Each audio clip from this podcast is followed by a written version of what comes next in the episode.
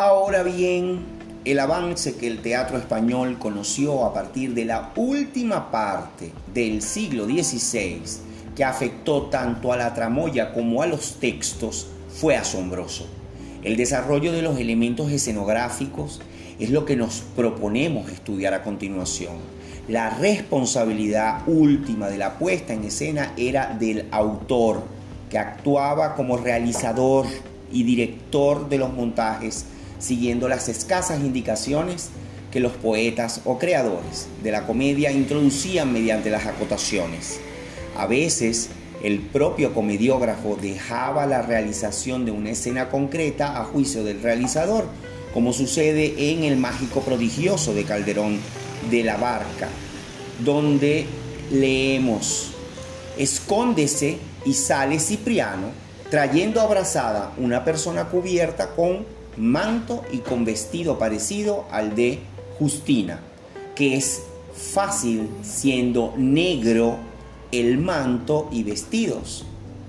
Y han de venir de suerte que con facilidad se quite todo y quede un esqueleto que ha de, de volar y hundirse, como mejor pareciere, como se haga con velocidad si bien será mejor desaparecer por el viento.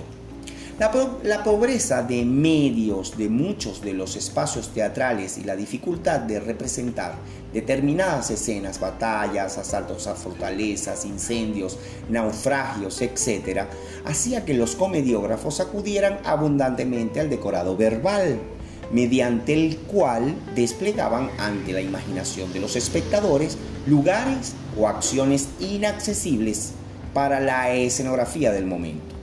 En el, famoso drama de Lope, El Caballero de Olmedo, el autor nos hace asistir a una corrida de toros totalmente imaginaria, mediante las voces dentro de los espectadores de la lidia. Dice, dentro ruido de petrales y voces, hombre uno, brava suerte, hombre dos, con qué gala quebró el rejón, hombre uno, nadie en el mundo le iguala. Ruido, de, esto es entre, en acotación, ruido de plaza y grita y digan dentro.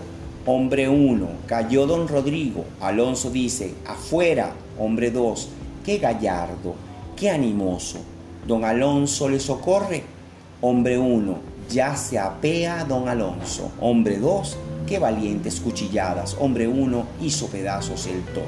No obstante, en el teatro cortesano, mucho más dotado, más dotados técnica y económicamente, la escenografía llegó a ser eh, eh, eh, fastuosa y a representar paisajes, escenas o acciones impensables en el típico corral de comedias del siglo XVII. En este trabajo, no obstante, nos centramos o nos centraremos exclusivamente en la escenografía propia de los corrales de comedia. Vamos con las apariencias, decorados y lienzos pintados. Aunque en los corrales comerciales se ofrece a los espectadores el teatro más pobre en medios, hay que pensar que los autores tenían a su disposición numerosos decorados, apariciones, descensos de personajes, vuelos horizontales o transversales, montes, jardines, escotillones, bofetones, ruidos variados, música, presencia de animales en el escenario, utilería de todo tipo, etc. Bien es verdad que no en todas las comedias se utilizaban estos elementos en la misma medida. En las, que, en las de capa y espada, la escenografía era mínima, en palabras de Tirso de Molina, en la fingida Arcadia, bastante con un billete, dos cintas, un vaso de agua o un guante.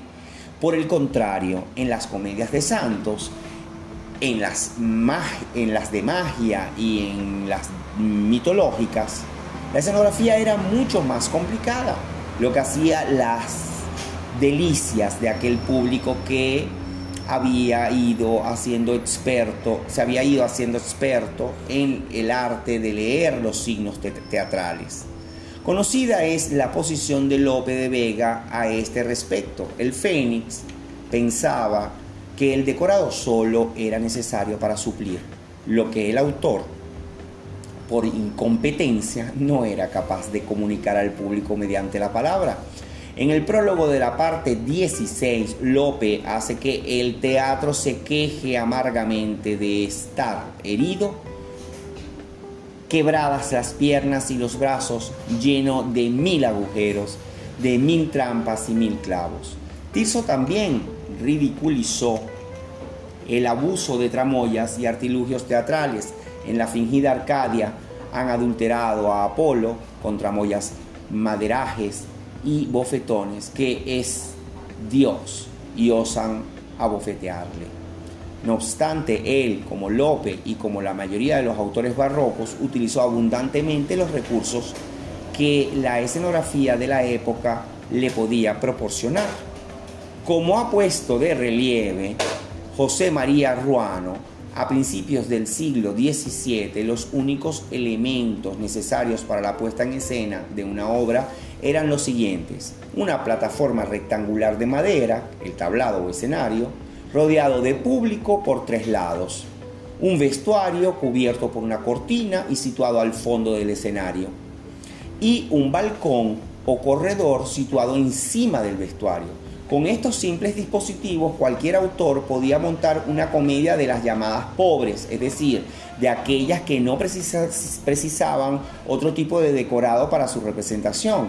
Los tres elementos que hemos señalado podían ser ocasionales. Se aprovechaba la fachada de un ayuntamiento o de una casa particular o las columnas de un patio para montar un tablado y colgar detrás unos paños los balcones superiores completarían la instalación.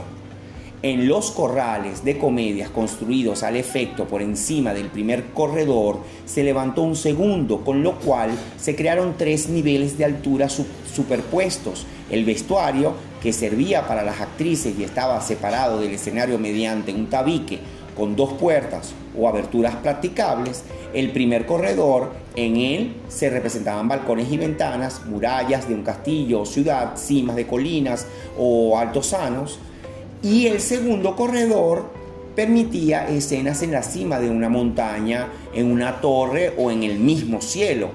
Estas tres estructuras sobrepuestas constituían la fachada del teatro. Debajo del tablado había un foso que servía de vestuario para los actores masculinos y permitía apariciones diversas por los distintos escotillones practicados en el suelo del escenario. En el techo superior que cubría el escenario, el edificio, se podían instalar diversas máquinas de la tramoya como más adelante veremos.